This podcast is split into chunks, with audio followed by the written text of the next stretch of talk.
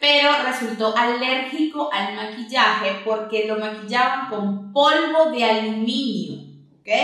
Y tuvo que pasar seis semanas en el hospital porque absorbió todo eso.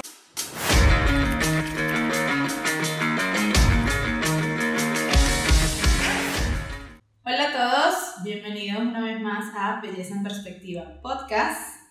Aquí estoy de nuevo, como siempre, junto a mi hermana. ¿Cómo estás? Muy bien, ¿cómo estás tú? Todo bien, todo bien. Bueno, una vez más también emocionados con el tema de hoy. La gente dirá que yo siempre digo lo mismo, pero es que nos gustan mucho los temas que escogemos, eso, esa es la verdad. Entonces... Por eso los escogemos.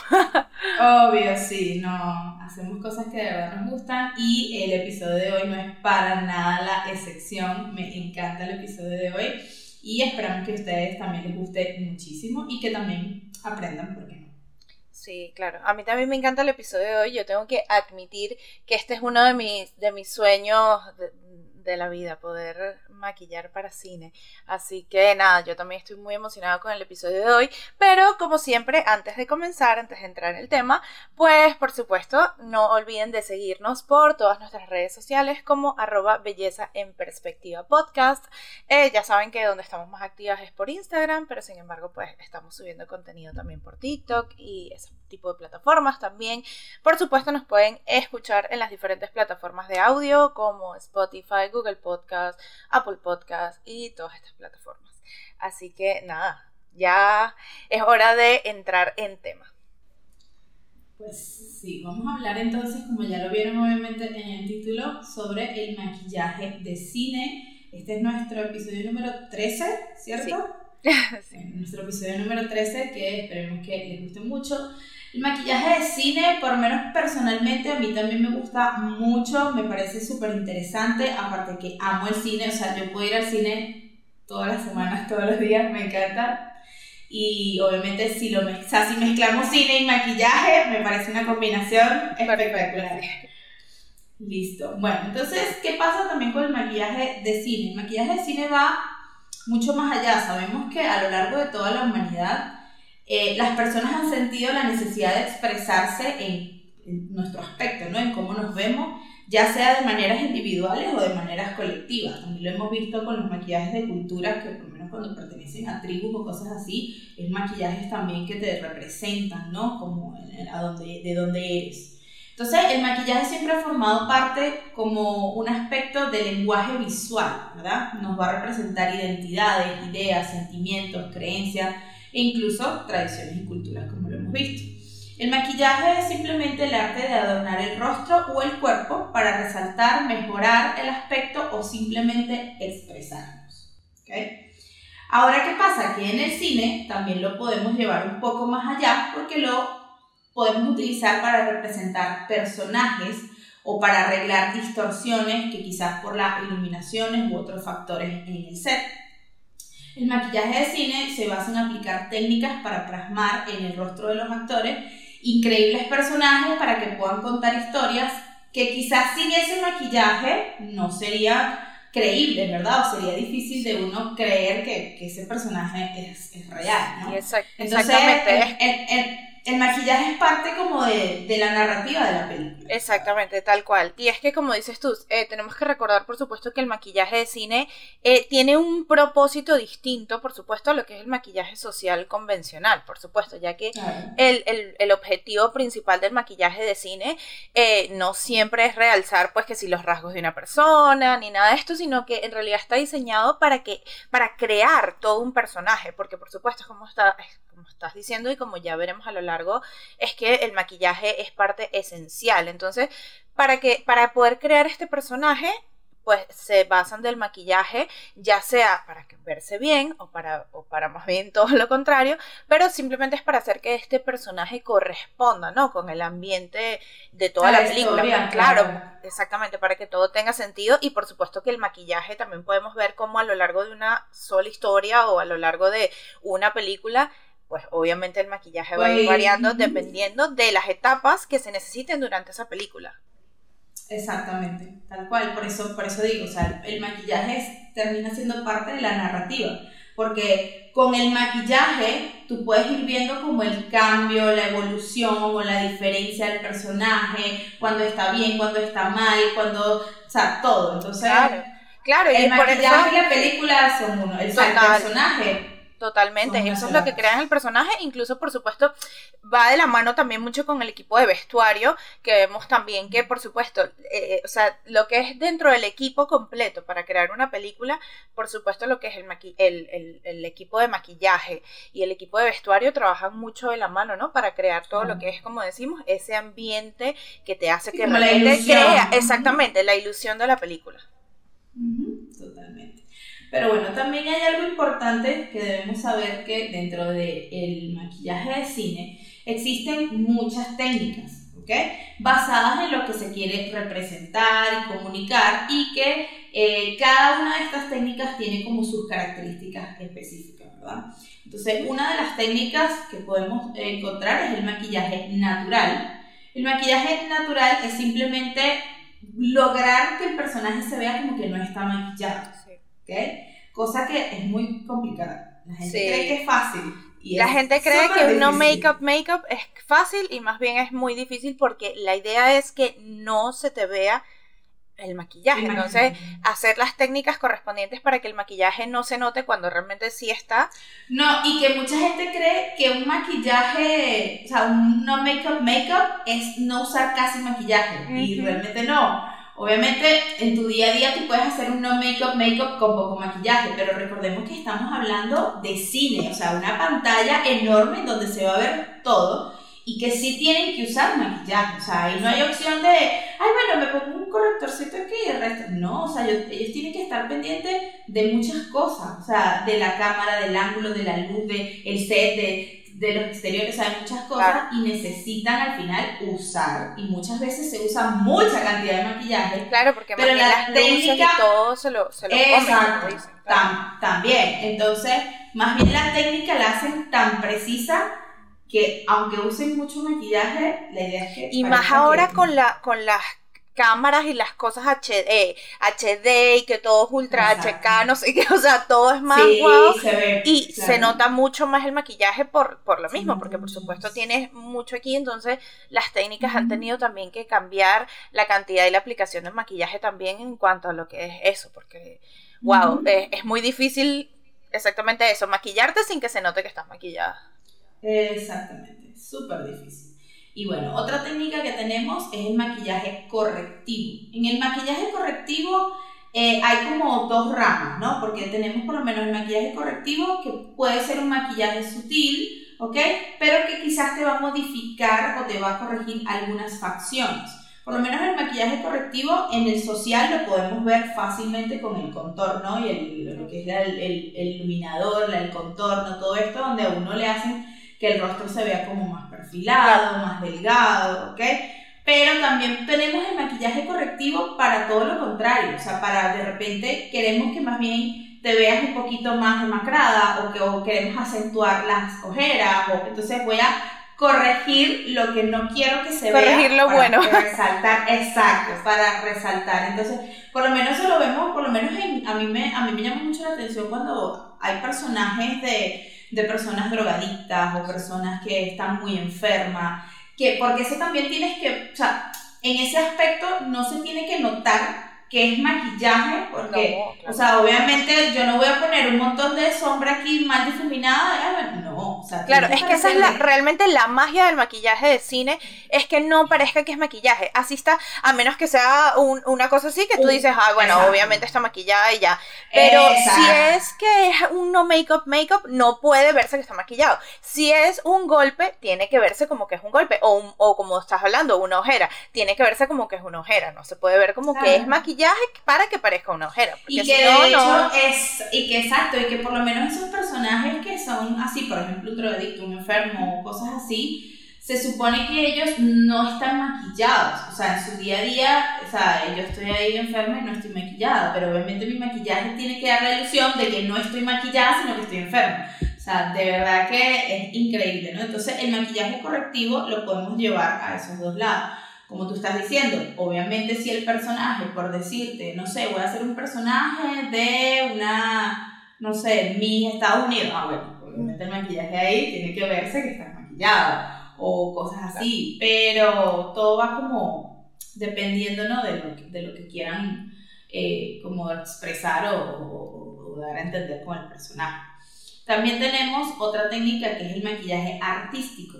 ¿Okay? El maquillaje artístico se puede crear con imágenes eh, figurativas o abstractas que incluso pueden modificar el rostro, pero solo utilizando maquillaje. ¿okay? Entonces, quizás, bueno, no sé, por lo menos a veces cuando uno ve esos maquillajes, más o menos, como lo menos incluso lo que vimos más o menos en los maquillajes tribales, esas cosas, ¿no? Porque usan solo el maquillaje, pero tú los ves y te da como una distorsión en el rostro, eso tú dices, ya va, o sea, eh, es, muy, muy chévere, porque es eso, o sea, te da como una ilusión óptica, solo usando el maquillaje o las figuras. Total, porque aquí también, o sea, como que grandes cambios son introducidos al, al, actor, al personaje, pues, o sea, es lo que estamos diciendo. No es, no son cambios más discretos como los que ya vimos antes, sino que son cambios que realmente pueden hacer que sea un personaje totalmente diferente, incluso no lo reconozcas, pero esa es la esencia de este, que es solo con maquillaje, porque ya veremos en la próxima categoría que realmente en el maquillaje para cine eh, se utilizan muchas otras cosas que no son solo el maquillaje convencional que uno, que uno conoce o incluso muchas otras que no son simplemente eh, las pinturas corporales, ¿no? Que también lo vemos aquí, lo que es maquillaje y pinturas corporales, lo vemos aquí en, este, en esta categoría de lo que es el artístico, ¿no? Pero ya veremos que realmente se pueden utilizar muchas otras cosas también. Sí, el artístico es básicamente no sé, o sea, Como una caracterización. Es como, muy, expresar también algo que tú quieras decir con tu cuerpo o tu cara, ¿no? Eh, de repente, mira, yo quiero hacer, no sé, hacer una raya aquí, y aunque sea una raya, eso te crea una cierta ilusión en la frente, o sea, que sea solo con maquillaje, ¿no? Entonces eso es más que todo como el, maquillaje artístico, que una vez más, obviamente va a depender del personaje que, esté, que estemos haciendo, ¿no?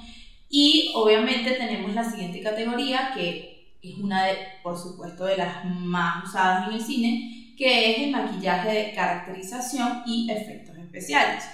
Que con este realmente se utilizan otros elementos aparte del maquillaje para crear ilusiones mayores o incluso personajes ficticios que parezcan creíbles.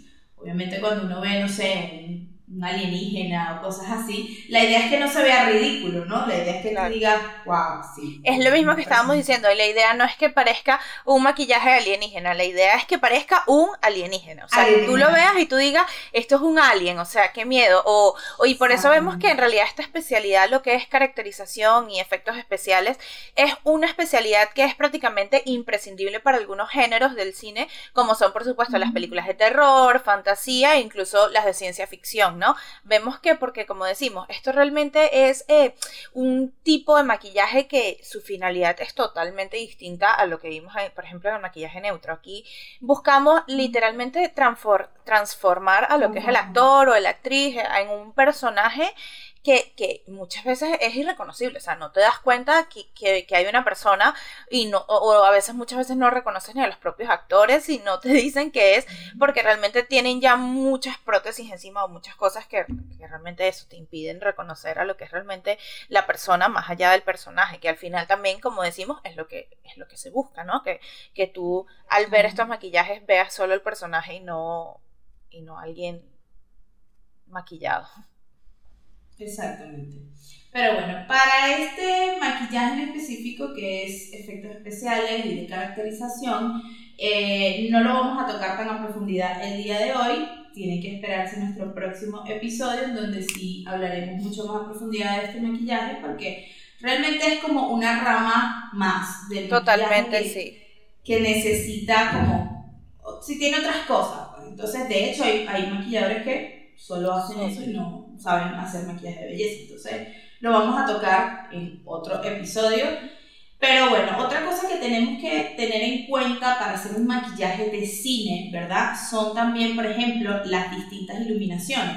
Porque recordemos que en una película van a haber distintos escenarios, distintas escenografías, distintas. Entonces todo va a tener luces diferentes. No es, por ejemplo, como una foto que, bueno, aquí te pusieron la luz y ya, ya ves cómo se ve el maquillaje y listo. No, a lo mejor en esta escena estoy aquí y hay un ventalar enorme y va a, va a llegar luz natural y no va a haber, pero a lo mejor entonces el mismo personaje tiene que verse igual, pero a lo mejor en la escena siguiente la iluminación es nada más una vela, o, sea, o, hacer la ilusión de que nada más estás encendiendo una vela. Entonces allí muchas veces tienes que cambiar incluso cómo lo vas a maquillar, porque tienes que lograr que se vea igual, o sea, que se vea la misma persona, pero aquí con una luz, aquí con otra luz. Entonces hay veces en que ni siquiera lo vas a poder maquillar exactamente igual, porque no te va a funcionar para las distintas luces. Exactamente. Y esto realmente es porque eh, eh, es fácil de, de, entender con lo que estás explicando, pero esto realmente es porque obviamente tenemos que conocer que el color está totalmente influido por la luz y en este caso el color del maquillaje está totalmente influido por la luz. En las distintas luces va a, va, a variar el maquillaje y cómo se ve y lo que apreciamos. Entonces por esto, incluso lo más complicado de todo esto que a veces uno se pone a pensar es que realmente estos maquillajes pueden ocurrir en o sea, estas grabaciones ocurren en días distintos, en climas distintos y a veces es la misma escena. Entonces eso, como tú dices, eh, un maquillaje para que se vea igual, capaz de una escena a otra fue realizado de una manera distinta. Simplemente para que en estas condiciones, capaz este día estabas grabando de día y este día es de noche, pero tiene que parecer que es de día. Entonces el maquillaje, la manera, como tú dices, va a cambiar por lo mismo, porque el, la luz realmente es un factor imprescindible a tener en cuenta. De hecho, eh, muchos, eh, bueno, no sé si todos, pero supongo yo que todos o la gran mayoría de las producciones profesionales, de verdad, a la hora de probar los maquillajes, las prueban con las diferentes iluminaciones y hacen pruebas en, en, lo que es la cámara, porque lo que es la luz, un maquillaje que tú ves de frente, se ve muy distinto a lo que es cuando le pega la luz y lo ves a través de una cámara, que al final es lo que realmente a ellos les importa porque en persona puede ser que se vea de una manera, pero si en cámara se traduce bien, es lo importante. Pero es que eso, eso pasa hasta a, uno, y ustedes los que nos están escuchando también lo pueden comprobar, y uno que es maquillador o, o los que somos amantes del maquillaje, lo podemos comprobar. Mm, o sea, la luz influye demasiado y obviamente si le sumamos el lente de una cámara, tan, o sea, más todavía. Entonces, tú lo puedes comprobar, tú te puedes maquillar, o sea, maquillate frente a una ventana con luz solar y te paras y te vas para el baño con la lucecita que tienes del baño y son dos maquillajes completamente diferentes. Y también por cómo te pega la... Porque por ejemplo este te pegaba aquí y el otro te pega aquí y el maquillaje cambió total. muchas veces, por lo menos para uno maquillarse hasta uno mismo, uno tiene que ver para dónde voy, a qué hora es el evento. Por eso uno como maquillador no es en dónde es el evento, qué te vas a poner, porque el color también influye eh, es de día, es de noche, o sea, todo eso, ¿no? Porque es muy importante, ¿te van a tomar fotos, no te van a tomar fotos? Eso, porque claro. Eso también es otra cosa. Ustedes también se pueden maquillar aquí, tómense una foto para que vean que ese maquillaje no se va a ver nada. Es que, por ejemplo, el maquillaje de hoy, eso iba a decir. el maquillaje de hoy se ve de una manera totalmente diferente en cámara, que más bien estaba comentando que me veo como muy bronceada, me veo diferente con este maquillaje y en persona yo lo veía como como si, o sea, normal. Y lo noté distinto fue una vez que me veo otra vez en la cámara y digo como, hay algo raro, que no sabes Igual. que simplemente es... Ustedes me ven en persona y van a decir, ah, tiene demasiado rubor, pero aquí se ve normal. Claro, por eso también que uno pregunta, por ejemplo, o, o es tan diferente, que eso ya es otra rama si hablamos como del teatro, pero metiéndonos un chincito ahí en el teatro, eh, también es lo mismo, o sea, la cantidad de maquillaje que tienes que utilizar para una presentación o para un, sí, para un teatro es totalmente diferente por lo mismo, porque te comen las luces, la, en este caso sí sería la lejanía, contrario obviamente a lo que es el cine, que es las cámaras, si no digamos aquí, por lo menos sí, muy, cerca. Entonces sí, eso es muy importante, lo que es la iluminación, porque, eh, o sea, simplemente porque tanto foco absorbe absorbe la luz, o sea, absorbe incluso muchos tonos de piel. Entonces, por esto también a veces, como decimos, el maquillaje y los tonos tienen que ser incluso más potentes de lo que obviamente en persona se vería como bien al ojo normal, simplemente que en cámara por las luces y por todo. Exactamente. Otra cosa, otro factor que tenemos que tener muy en cuenta para el maquillaje en cine es la durabilidad. ¿Ok?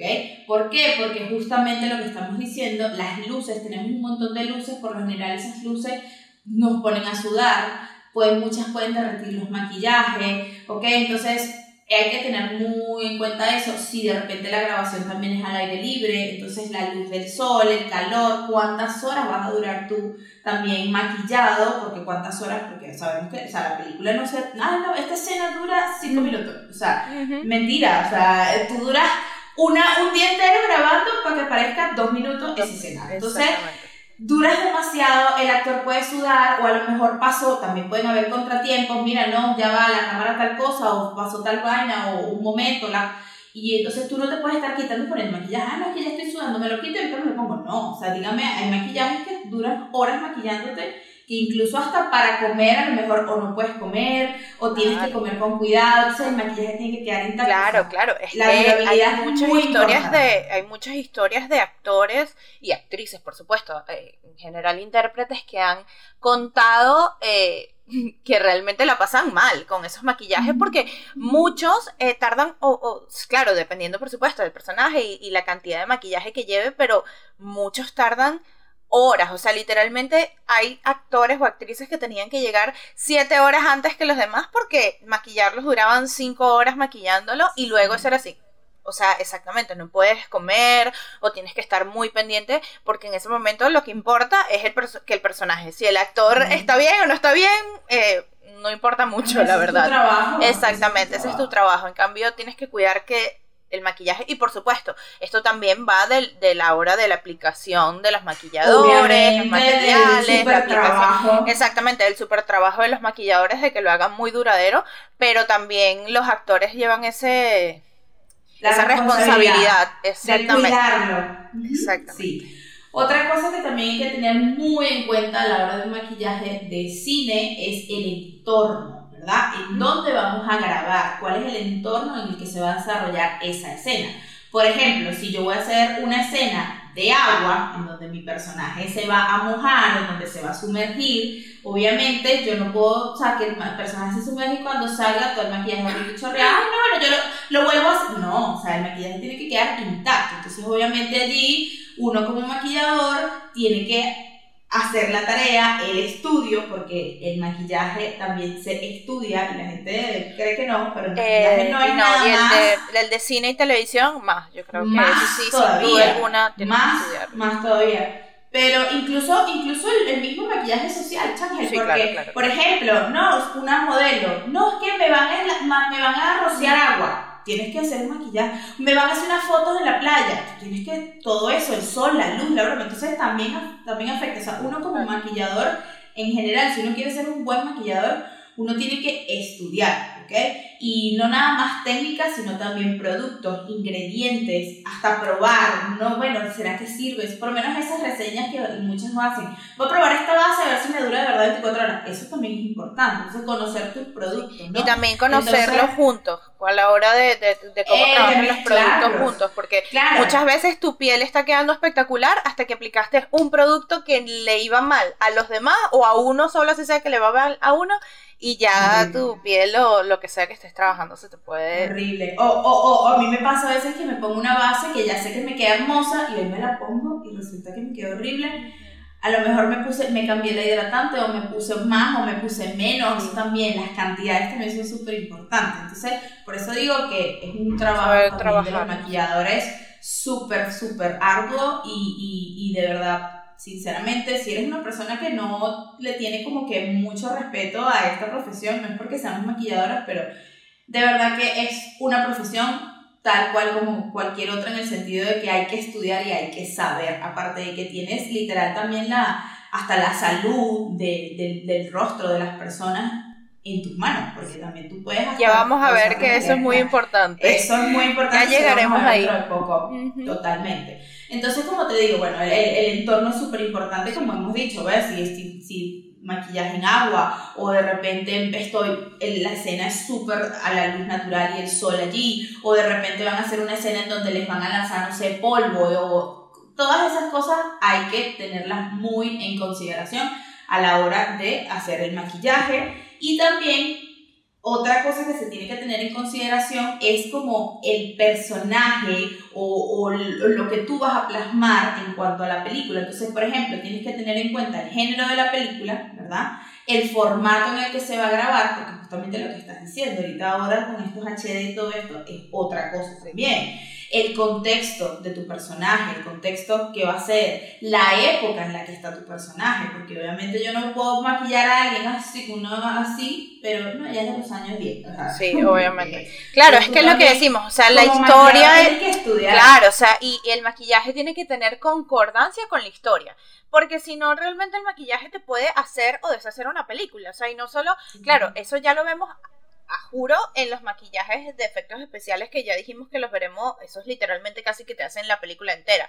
Pero también lo podemos ver en los maquillajes más convencionales, o sea, es como tú dices, eh, los maquillajes te, te, llevan a épocas o culturas diferentes, como ya también hemos visto, y por lo mismo no puedes, por ejemplo, no, ella, como dices tú, ella es de los años 20, pero si hizo un maquillaje con un, no sé, un cut ahí a lo que tú dices, conchale, esto está como raro, ¿sabes? Son de esas cosas que te podrían despistar a un nivel de, de incluso no, no dejar que la película realmente te, te llegue bien, porque te dices, mm, pero es que los maquillajes estaban como raro, o sea, no me la creí gracias a que el maquillaje no tenía concordancia con la historia, por eso es que yo creo que entre todas estas, bueno, todas son importantes realmente porque todos hacen, y también una cosa muy importante es recordar que en, el, en todos lados el tiempo es dinero, pero en el cine el tiempo es mega dinero, o sea, entonces necesitas eh, hacer las cosas bien desde un principio, prácticamente los maquilladores tienen muy poco margen de error en lo que... Bueno, pero es que, pero es que tú para hacer una producción, acuérdense que tú una producción no empieza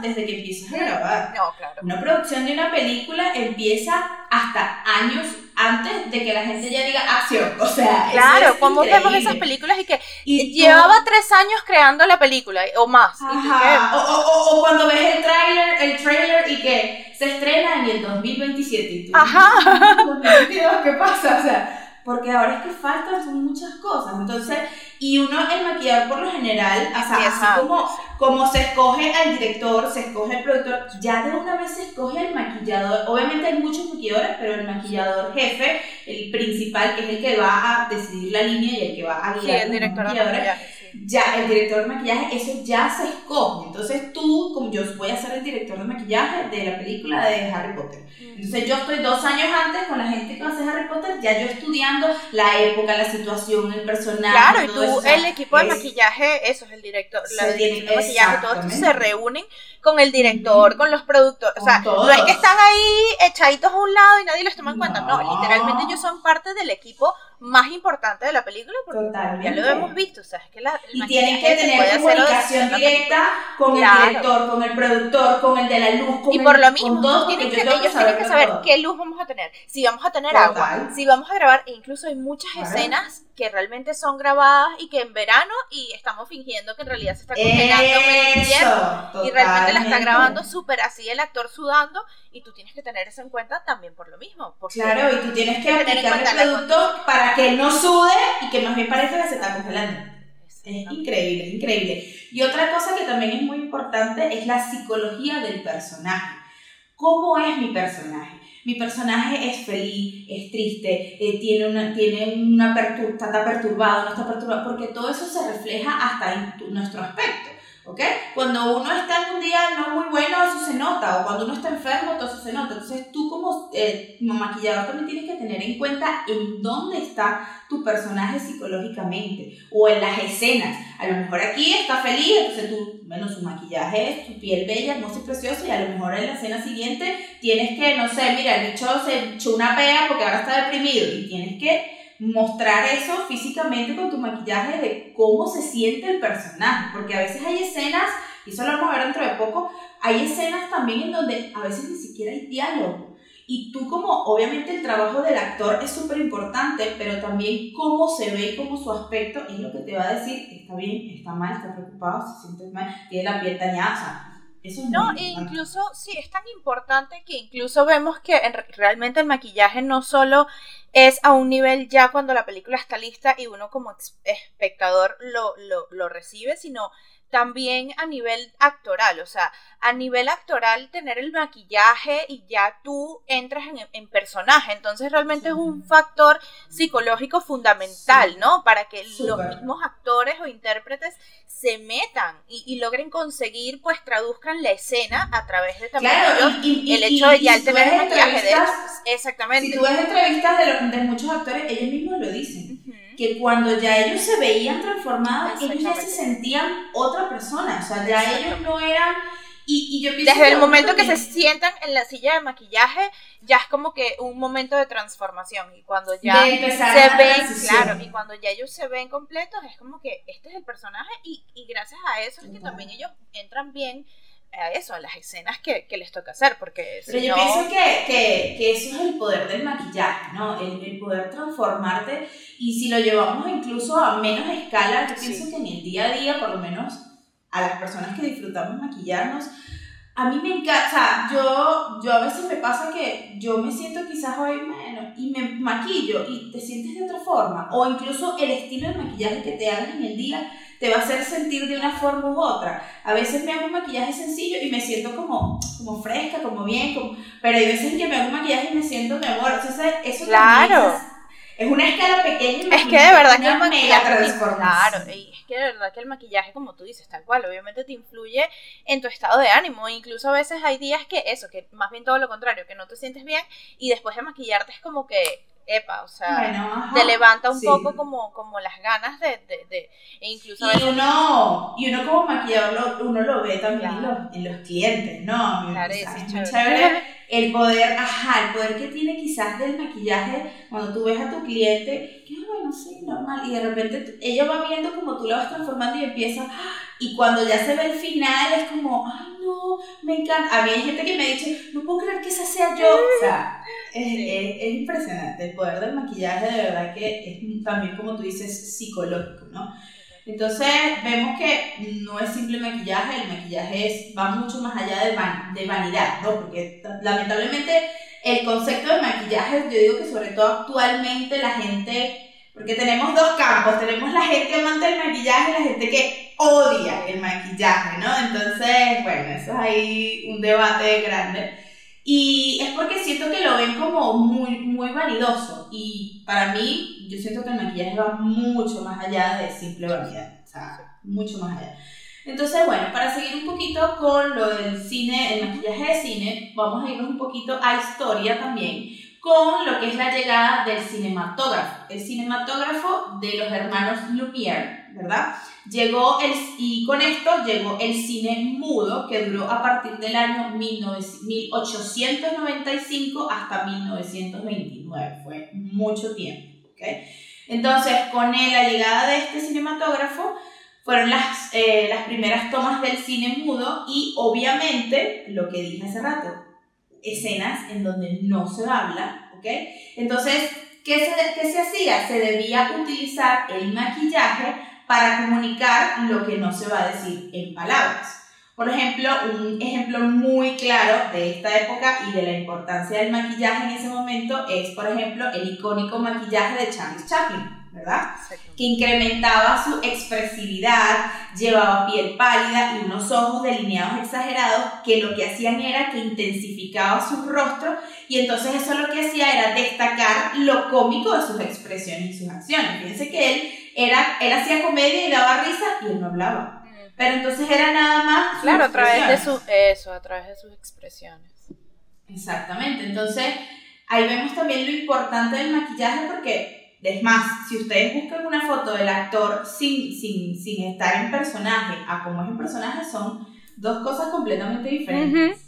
Entonces, Eso iba a decir, y uno creería que, ay, no, no está maquillado, o está normalito, uno ni cuenta se da, o o la verdad es que puede que ni pienses en eso, pues, pero después te das cuenta de cómo realmente el maquillaje siempre estuvo eh, y siempre lo que es la historia del maquillaje y la historia del cine van como que mucho de la mano, ¿no? O sea, por lo menos el, la historia del cine desde sus inicios ya tiene integrado el, integrado el maquillaje como un recurso más, o sea, literalmente es un recurso más para contar la historia y para ayudarte y en este caso en el cine mudo era como algo fundamental, literalmente, para poder eso, para poder expresar muchas cosas que no tenías otra, otra manera de, cómo hacerlo. Exactamente. Y bueno, entonces ya que estamos hablando del cine mudo, bueno, si vamos a la historia, sabemos que el cine mudo realmente era en blanco y negro. Entonces, vamos a eh, ver un momento cómo hacíamos nosotros para maquillar, cómo hacían esas personas para maquillar en blanco y negro. En realidad, si nosotros analizamos un filme en blanco y negro, nos vamos a dar cuenta que no es blanco y negro, es escala de grises. Entonces, el maquillaje en blanco y negro siempre debe ser, como, o, sea, o para lograr el efecto de maquillaje en blanco y negro, siempre debe ser más intenso y tenemos que saber diferenciar muy bien tonos claros de tonos oscuros, ¿ok? Porque al final todo lo que ponemos allí se va a trasladar a escalas de grises. Entonces, eh, datos curiosos es que, por ejemplo, los colores que mejor funcionan en un trabajo de maquillaje en blanco y negro son los azules y los morados. No es el blanco y el negro, ¿ok? Entonces, es muy importante que la gente sepa que un maquillaje en blanco y negro, no el, actor no está maquillado en blanco y negro. No, el, el, actor está maquillado en, colores. De hecho, eh, vemos que realmente el blanco y el negro realmente no se utilizan a la hora de estos maquillajes porque el blanco, el blanco blanco se lo comía mucho la luz y no no no se traducía bien, exactamente refleja y no se traduce bien como un blanco y el negro era más bien muy oscuro y más bien hacía todo el efecto contrario. Entonces, realmente vemos que aunque tú creas que es blanco y negro, realmente el blanco y el negro no se utilizaban. Exactamente. Entonces, por lo menos lo que es el azul y el morado se utilizaban demasiado para hacer lo que es el contorno, ¿ok?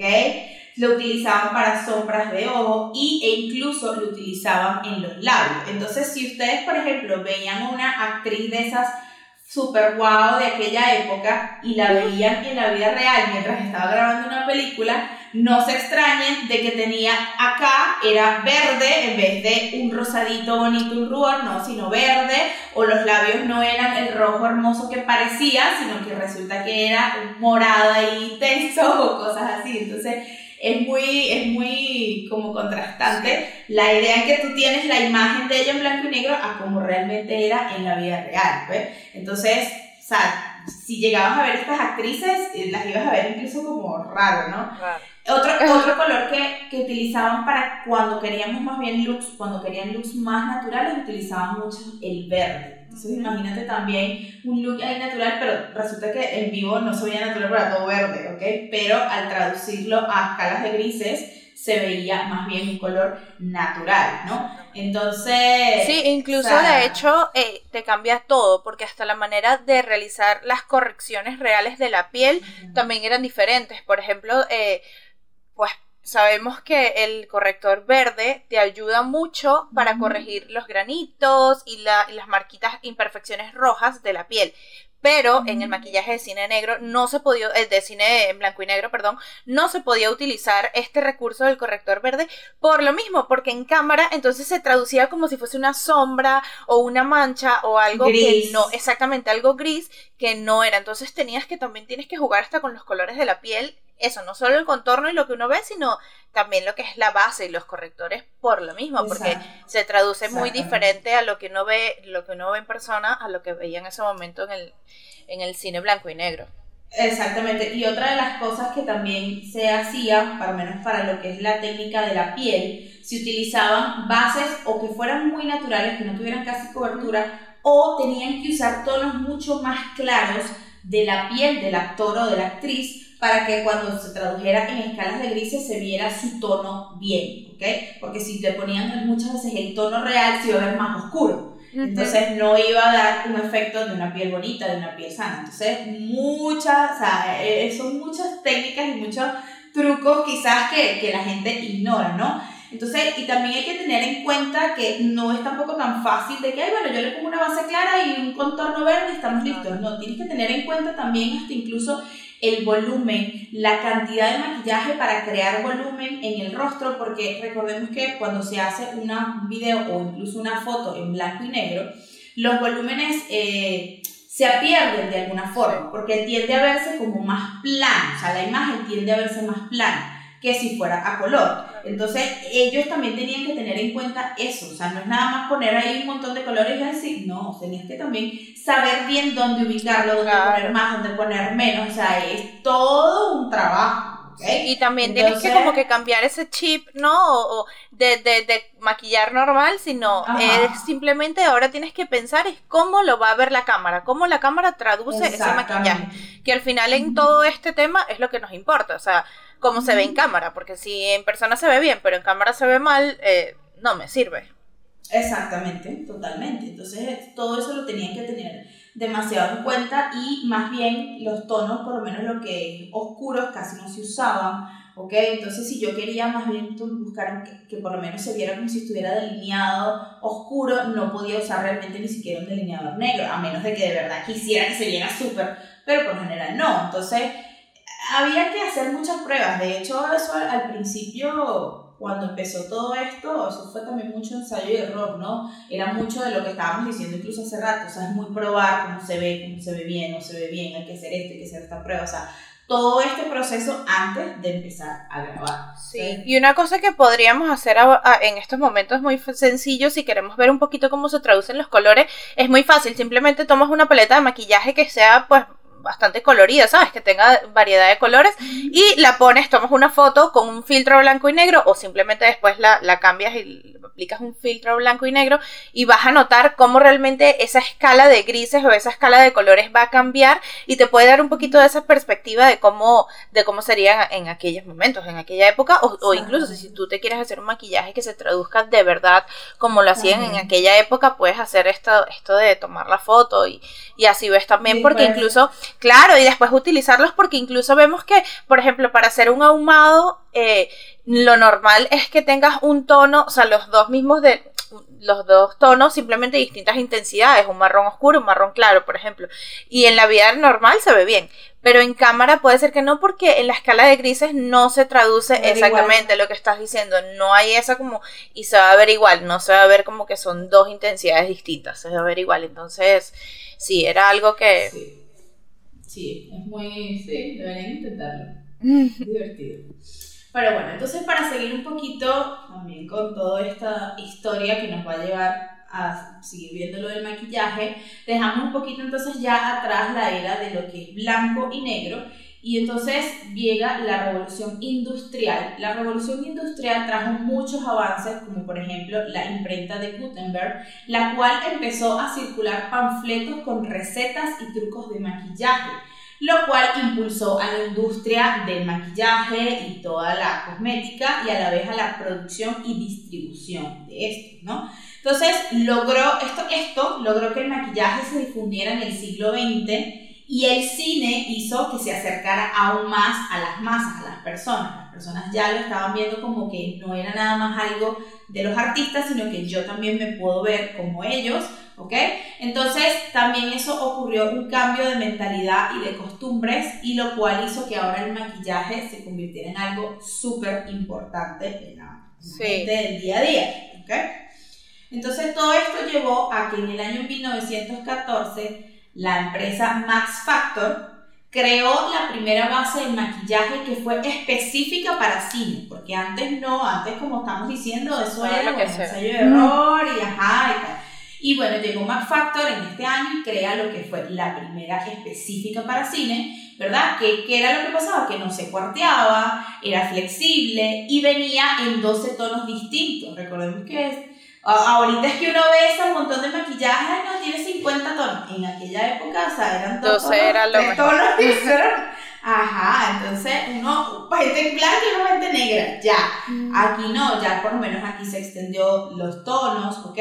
De hecho, la primera persona en llevar esta base fue curiosamente un hombre, ¿ok? Se llamaba Henry Walton, ¿ok? Y de este modo se comenzó a maquillar a los actores y a las actrices en función de la luz que tuvieran las escenas o el tono de la película, ¿ok? Esta marca creó tonalidades específicas para cada actriz según sus necesidades, ¿verdad? Algo que obviamente no ocurría antes, pero entonces ellos ya empezaron a, mira, esta tiene la piel negra, pero tiene su tono amarillo, esta es blanca, pero tiene su tono rosado, y entonces ahí empezaron como que a crearles a cada actriz su, su base específica para que se viera mejor todavía en pantalla, ¿ok? Y este... E incluso eh, las actrices siempre iban a algo que se llamaba Max Factor Beauty Salon, ¿ok? Que quedaba cerca de Hollywood Boulevard. Entonces, la contribución del maquillaje al cine es tanta y es tan importante que, por ejemplo, el Hollywood Museum se encuentra ubicado en el edificio histórico de Manhattan. O sea, aquí vemos lo que estamos diciendo, o sea, comprobado de que cine es con maquillaje así, o sea, uno solo. Y como realmente vemos que la marca Max Factor, pues realmente también está en parte de la historia del, cine, cosa que pues podríamos ignorar y, no tener ni idea, pero es algo que realmente pues es bastante digno de, contar, porque literalmente forma una parte que aún existe. sí. tú dices, una marca en aquella época. Sí, en aquella época, en aquella, por eso digo que uno capaz ni sabía y resulta que la marca pues ha hecho cosas aún más importantes de lo que, de lo que pensábamos, Exacto, Totalmente tal cual lo que estás diciendo. Bien aportó a la historia allí. Total, está en la historia del cine, o sea, está en la historia del cine y punto. Y wow, para estar en la historia del cine, nada más. Exactamente. Pero bueno, entonces con todo esto también llega lo que es el color a las pantallas, ¿no? Al cine. Años más tarde eh, se desarrolló lo que es el Technicolor, y eso dio un giro de 180 grados a la cosmética en pantalla. Obviamente ahora había que entonces replantearse todo lo que la gente venía haciendo, porque ahora obviamente, como yo voy a grabar una película en donde se vea que la actriz tiene el rubor verde, que tiene la boca morada y tiene las cejas azules, o sea, es como que. Entonces allí mm, tocaba, bueno, otra vez ahora replantearse, pero a la vez también ver cómo se adaptaba, porque recordemos que el Technicolor era más bien demasiado color. o sea, si uno, sí, si uno ve las, esas películas de antes de Technicolor, es todo como muy saturado. o sea, el naranja es naranja, el rojo es rojo, y tú te quedas como, wow. ¿Ok? Entonces, más bien allí, entonces tenían que ver cómo ahora las maquillaban, pero de una manera en que también se viera sutil, que a pesar de que el color fuera a ser muy rico, muy saturado, igual tú como actor no te vieras. Claro, el maquillaje no fuese la. Súper rosada. Claro. Exactamente. Entonces aquí más bien tenían que entonces ahora bajarle un poquito a Sí, las técnicas cambiaron la totalmente. cambiaron totalmente. De hecho ahora, incluso en esta época, empezaron a aplicar lo que eran mucho los tonos pasteles. ¿ok? Para que se viera sutil, pero que a la hora del Technicolor eso iba a resaltar. Entonces se empezó a maquillar mucho con esto, con lo que es los tonos pasteles, ¿ok? Entonces, por lo menos un claro ejemplo del Technicolor, que fue una de las primeras películas que salió, que fue El Mago de Oz en 1939, ¿verdad? Entonces, eh, allí, esa fue una de las primeras películas en las que tuvieron que empezar a decir cómo vamos a hacer ahora para que esto no se vea tan mal como se va a ver, que no se vea mal, exactamente, ¿ok? Entonces, por lo menos en el caso concreto del Pan Stick, era una base de maquillaje en barra, que eso incluso todavía se consigue, ¿ok? Y de hecho cuando, cuando yo empecé como que a, ser más grande y a tener como más uso consciente del maquillaje, eso del pen stick era súper famoso, de hecho. Sí, lo que pasa es que siempre está metido en lo que es el mundo justamente de lo que es cine y teatro, el pan stick está muy por lo mismo, porque en realidad es una base en barra pesada, pero a la vez se ve bien, entonces sin embargo, en esa época lo que eran maquilladores profesionales como tal usaban mucho, por lo menos cuando a mí me maquillaban, por lo menos para los eventos de danza árabe y tal, me acuerdo que ellos usaban mucho lo que era el pan stick. Sí. Y claro, eso, era una vaina súper pesada, y, pero eso sí, la piel se veía, mi amor, Perfecto. regia, flawless fabulosa. Pero así. Entonces, esa base se popularizó muchísimo después que se empleó en la película de 1949 que se llamaba, eh, de Gil Jackson y Janet Jay, que se llamaba La dinastía de los Forsyth. Entonces, a partir de ahí, lo que fue esa base, bueno, todo el mundo quería usar esa base, ¿ok? Y, este, como estamos diciendo, también. Entonces ya ahora, por ejemplo, lo que era la técnica de la piel también cambió. Ya no era necesario colocarles esos tonos súper claros ni nada, sino que ya podían utilizar unos tonos un poquito más parecidos a tus tonos de piel y todo esto. Entonces, como vemos, o sea, la llegada del color cambió todo. O sea, cambió todas las técnicas por completo. ¿okay? Claro, es dos cosas totalmente que dividió, literalmente dividió pues eh, una cosa antes y otra cosa después en, en, todo. Y el maquillaje fue una de las cosas que se vio más afectada. Exactamente. Pero bueno, nada, entonces con todo esto, obviamente, bueno, el, el mundo del cine y el maquillaje han ido evolucionando a la par, ¿ok?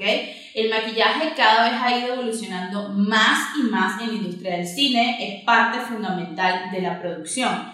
Desde los maquillajes más sencillos hasta los más elaborados, todos cumplen un papel súper importante y principal, porque como ya dijimos, el maquillaje va de la mano incluso con los actores y con la historia en sí, ¿verdad? Para transformarnos en la historia, en el personaje y en todo esto que, que se debe cumplir.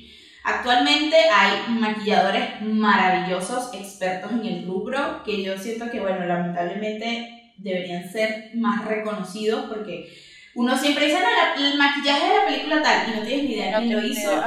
Y realmente, pues lo que estamos diciendo, es un trabajo tan importante como el de un productor, el de un director, el de todas esas personas. O sea, es muy, muy importante. ¿Ok?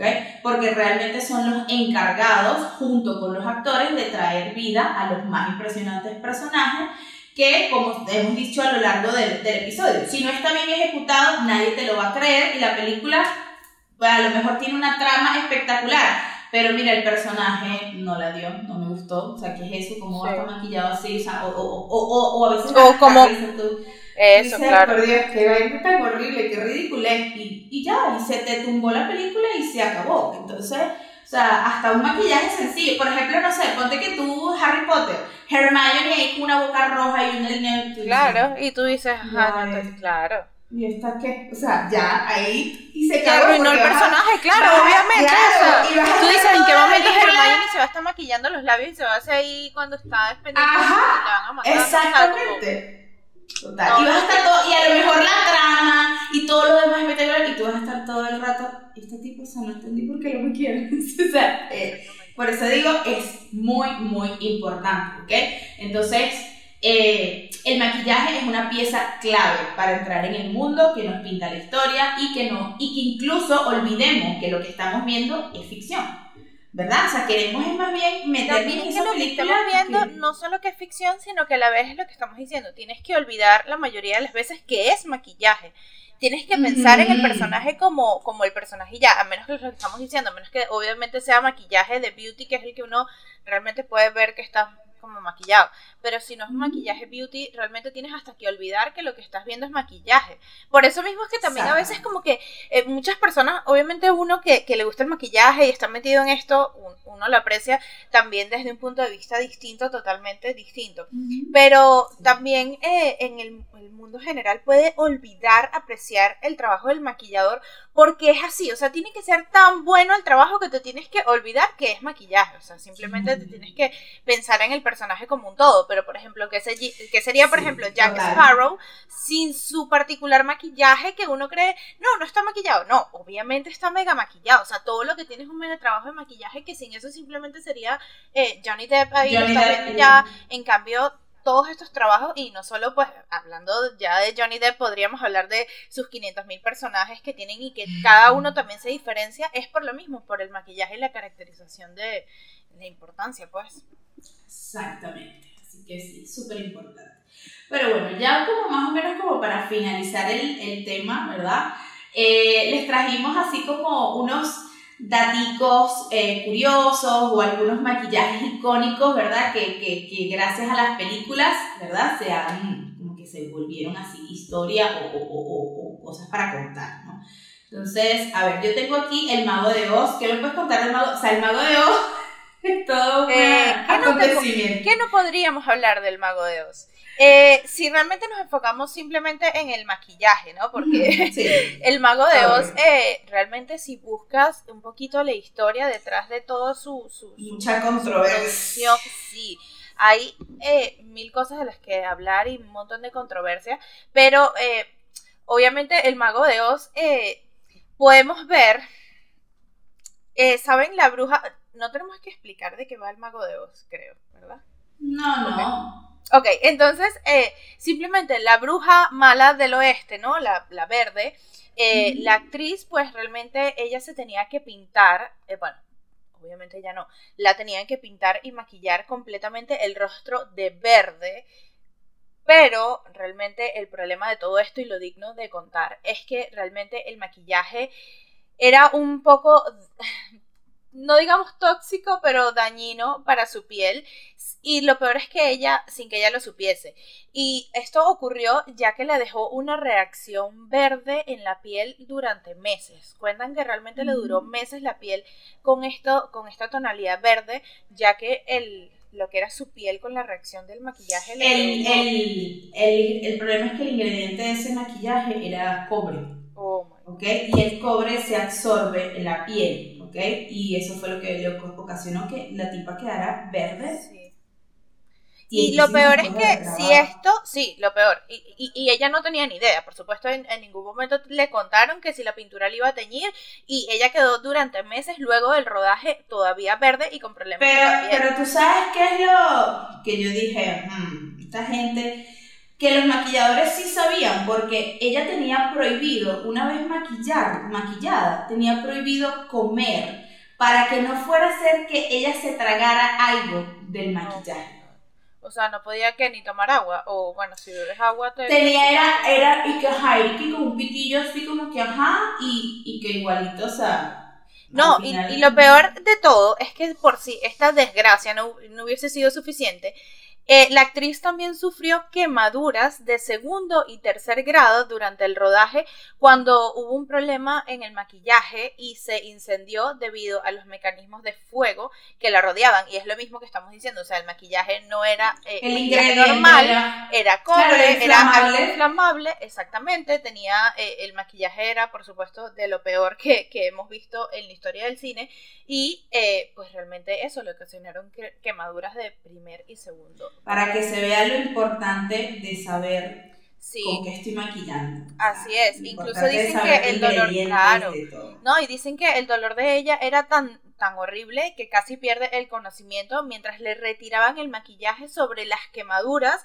con acetona y disolvente. Era lo que tenían que utilizar para retirarle el maquillaje. Y eso era ya con las quemaduras, entonces ya tenía la piel ahí totalmente lesionada. Lo peor de esto, esto no es de maquillaje, pero lo peor de todo esto con la actriz es que luego más adelante su escoba también explotaría debido a un efecto especial rudimentario, quemándole las piernas e impidiendo rodar durante dos meses. Así que realmente estaba... Yo tengo algo más también del mago de Oz que también es muy triste. Y es que resulta que, bueno, el personaje del hombre de hojalata, que también es muy conocido, él iba a ser interpretado al principio por el actor Buddy Epson, ¿okay? pero resulta que este actor, cuando empezó, porque él incluso llegó a ser el personaje al principio, se llegó a grabar, pero resultó alérgico al maquillaje porque lo maquillaban con polvo de aluminio, ¿ok? Y tuvo que pasar seis semanas en el hospital porque absorbió todo eso y de hecho hubo un día en donde él ya, una, un día que se, se despertó en la madrugada y la esposa fue la que llamó al hospital y todo porque el tipo estaba que no podía ni mover las manos, no se podía mover, le costaba respirar, entonces cuando lo llevan al hospital es que se enteran de lo que él estaba eh, respirando y resulta que era por el maquillaje tóxico. Entonces, contrataron al siguiente actor que se llamaba Jack Haley, ¿ok? Y resulta que, bueno, entonces el departamento de maquillaje dijo, bueno, no vamos a usar el polvo de aluminio para que él no vaya a respirar eso y se nos vaya otra vez otro actor. Vamos a usar entonces mejor una pasta de aluminio. De aluminio, exactamente. ¿Ok? O sea, ya no es por pasta, ¿ok? Pero de aluminio. Entonces, y sin decirle nada al eh, actor. Además. Ah, obvio. Entonces, ¿qué fue lo que pasó? Que, ok, este tipo no tuvo esta reacción como el otro actor, pero de igual forma terminó con una infección grave ocular, o sea, una infección súper grave en los ojos que fue tratada tiempo después. Entonces, sí. súper todo mal. Sí, incluso lo peor es que, como decimos, él no le contaron nada y se enteró tiempo después el por qué él tenía esta reacción alérgica y es porque realmente pues se enteró de lo que contenía el maquillaje o de lo que estaba hecho su maquillaje y lo peor es que pues cuando le preguntan si fue genial y divertido rodar El Mago de Oz, él responde que fue tan divertido como el infierno. Así que realmente lo que vemos en sí. Tiene un montón de cosas. Otro dato aquí que no tiene mucho que ver con el maquillaje, pero que también me pareció como que guau, tiene que ver con el vestuario, que es el traje del león. Mm. Fue de pelo de león real. O sea, ¿ustedes saben cuántos leoncitos? Dios mío. Y pesaba aproximadamente 40 kilos el traje. ¿Ok? Y el actor tenía que estar ahí horas, más de 16 horas con esa vaina y el calor y el sol y las luces y la Sí, era tanto así que cuentan que realmente la producción tuvo que contratar personas para que en la noche se encargaran de limpiar el traje, para que al día siguiente el traje, y lo peor es que el traje, obviamente que no es un traje, era literalmente piel de león, eh, no, no se secaba y el olor seguía siendo muy fuerte, o sea, y el olor o sea, que grabar ahí debió ser, y bueno, hay muchas historias más detrás de este rodaje, ¿no? Sí, yo les recomiendo de verdad a la gente que nos está escuchando, mire, investiguen sobre todas las locuras del Mago de porque hay unas cosas muy interesantes. Fuertes, sí. Pero bueno, nos vamos a Pasemos a otra película con un maquillaje, icónico, así que ¿qué tienes por ahí? sí, vamos a, mencionar ya de manera un poquito más rápida para no alargar más este episodio. Por lo menos tengo un dato curioso y es que en la película Mank del 2020 de Netflix, fue una película que se hizo en el 2020, pero que se hizo en blanco y negro, ¿ok? Y entonces, ¿qué pasó? Que tuvieron que probar alrededor de 300 labiales rojos hasta dar con el tono exacto para la actriz. Wow. Sí, y otro dato curioso que tengo por aquí es que eh, ya que estás hablando de los labiales, y es que realmente es un pequeño dato que en la primera de Blancanieves de Disney, eh, la primera, eh, ellos pues rodaban todavía con los films estos de antes, estos, exactamente, y estos eran en blanco y negro, y realmente se tenían que pintar como sobre, sobre ellos y lo que utilizaron para pintar los labios de verdad era labial, o sea, labial de verdad. Todo lo demás eran colores, pero los Blancanieves, porque como que no daban con el color y, y, y, que de verdad se viesen como tan jugosos o, especiales como ellos querían que se viesen los labios y, utilizaron labial real. De verdad. Ajá, sí, sí, súper loco. También tengo que, bueno, eh, en la película Salma Hayek, eh, de Salma Hayek, que interpretó a Frida Kahlo, ¿verdad? Eh, recibió la estatuilla como mejor maquillaje, ¿ok? ¿Por qué? Porque ahí vemos que lo que estábamos hablando al principio, no necesariamente también se usa solo efectos especiales, sino que nada más con maquillaje puedo también transformar a una persona en otra. Si vemos a Salma Hayek, de verdad, o sea, ella, ellos, ellos no usaron casi lo que fueron prótesis ni nada de efectos especiales, sino con el mismo maquillaje, lo que es el maquillaje correctivo, le fueron cambiando sus propias facciones para que tú la veas y de verdad parece Frida Kahlo. Sí, y otra que tengo por aquí que es muy similar a lo que estás contando, en este caso sería de la película eh, de 1963, Cleopatra, y es como transformaron a Elizabeth Taylor en, en Cleopatra, tal cual. Y es que esta película realmente es considerada como una de las más importantes de la historia y realmente es por lo mismo, por su aportación en lo que es el maquillaje a la hora de, crear este personaje tan icónico y es que vemos como realmente los ojos y todo el delineado y todo el maquillaje incluso es hasta lo que en la actualidad uno piensa en Cleopatra y es el maquillaje que tenía Elizabeth Taylor en ese momento. Exactamente, es el maquillaje de la película y esto fue obra de Vivian Walkie y es la, encargada, ¿no? Era fue la encargada de los maquillajes de esta película y realmente los maquillajes son muy icónicos, pero es porque también solo tenía dos estilos de maquillaje eh, durante esta película ella tuvo 65 cambios de vestuario y, y, peinados también respectivamente, pero lo que fue el maquillaje eran dos. O sea, a lo largo de la película solo tuvo estos dos que fue lo que hizo también que se volviera tan icónico, ¿no? Súper. Bueno, yo tengo otro dato aquí de la película Dallas Boyer Club, protagonizada por Matthew McConaughey y Jared Leto, ¿verdad? Eh, que aquí hay un dato muy curioso porque, bueno, el personaje de Jared Leto, él hacía de una persona, de un hombre travesti, ¿ok? Y entonces había que, obviamente, maquillarlo como un travesti y a la vez irlo maquillando y transformando a lo largo de la película como una persona que se está enfermando, porque recordemos que ellos tienen SIDA.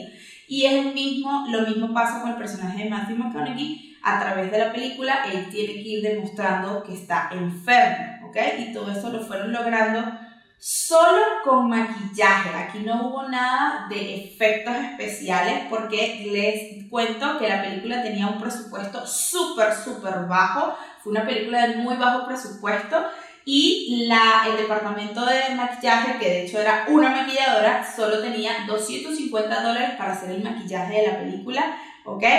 Y aún así, o sea, si ustedes ven la película, la película es brutal, se las recomiendo, y en cuanto a lo del maquillaje es increíble, impresionante, porque tú literal vas viendo como el deterioro de los personajes, y, y esto, sí, y esto ella lo logró con solo 250 dólares, y resulta que lo más increíble de todo esto fue que fueron nominados a los Oscars y luego se ganaron el premio a mejor maquillaje. Entonces, ahí vemos que lo que es un buen trabajo de maquillaje, no importa con lo que se tenga, pero se puede lograr. Sí, lo importante no es la, el, el precio, ¿no? Sino lo, tu trabajo como tal, exactamente, el maquillador y, lo que conoces. Y yo por aquí tengo mi último dato curioso de películas y en este caso voy a hablar de Los Juegos del Hambre. Es una saga completa, ¿no? O sea, no es una película en específico, aunque sin embargo, pues sí, sus maquillajes eh, son destacados a lo largo de toda la saga.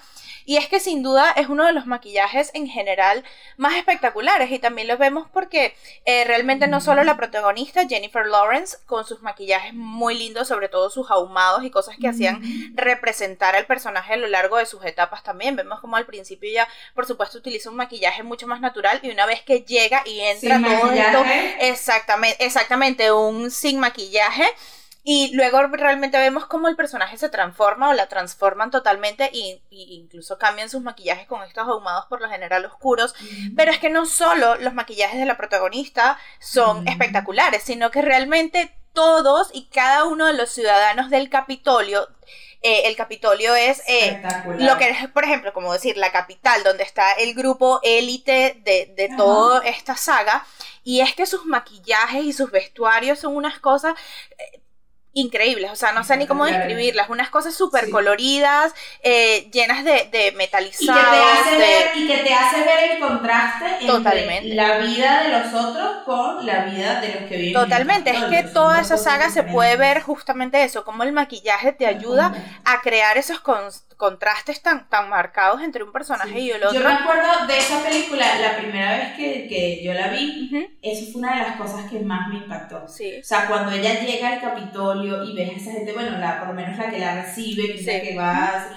O sea, me parece Y las pestañas, la boca, el pelo, las y cosas. Y de hecho, Mi, mi película favorita de los Juegos de Alambre es justamente la primera, porque me encanta ver como ese o sea, a mí me gusta ver como eso cuando ella entra a ese nuevo mundo y ve todo distinto y entonces la gente y no sé qué y cómo empieza con los vestuarios, los maquillajes, me encanta, o sea, me fascina. Sí, y, y, y, y no solo esto, sino, o bueno, mejor dicho, no solo te fascina a ti, sino que realmente le fascina a tanta gente que realmente solo el Capitolio, no digamos los Juegos del Hambre, solo el Capitolio hasta inspiró una colección, una línea de maquillaje bajo el nombre de Capital Collection y es justamente inspirada en estos colores intensos, brillantes, metálicos.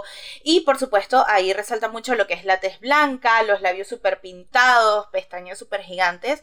Y también otro, en general, otro de los looks muy icónicos de esta saga de películas es los maquillajes que le hacían a Lenny Kravitz. Lenny Kravitz tenía muchos maquillajes, sobre todo con dorados, que resaltaban espectacular lo que es con su propio tono de piel. Entonces era un contraste que realmente marcaba el personaje de una manera muy muy fija, ¿no? Te marcaba el personaje ya simplemente con verlo a través de su maquillaje ya podías tener una idea de qué podías esperar del personaje. Claro, y no lo veías como Lenny Kravitz, lo veías como el diseñador. ¿Cómo era que se llamaba él? No me acuerdo. Ay, no me acuerdo, pero después cuando él lo. Ay, no, no, bueno, lo golpean ahí. Ay, no, no. No, no, no, no. Hay gente que no ha visto la película. Sí, si no les han visto, a mí la verdad es que me gusta. Exactamente, o sea, tienen que verla. Así sea solo por los maquillajes, fíjense en, los maquillajes y verán. Sí. Bueno, yo ya también para terminar, ya los últimos datos, eh, voy a decir por lo menos, eh, también también nos damos cuenta que así como uno puede apreciar el maquillaje y te da un personaje, también tenemos que estar súper conscientes de que el maquillaje en las películas y en el cine marcan tendencias, ¿no? Entonces se hace como que algo súper icónico, algo que, que, la gente también lo quiere hacer y entonces por aquí tengo tres maquillajes tendencias que se, hicieron súper, súper virales o súper famosos en aquella época. Uno fueron los labios rojos de Marilyn Monroe en la película La tentación vive arriba de 1955.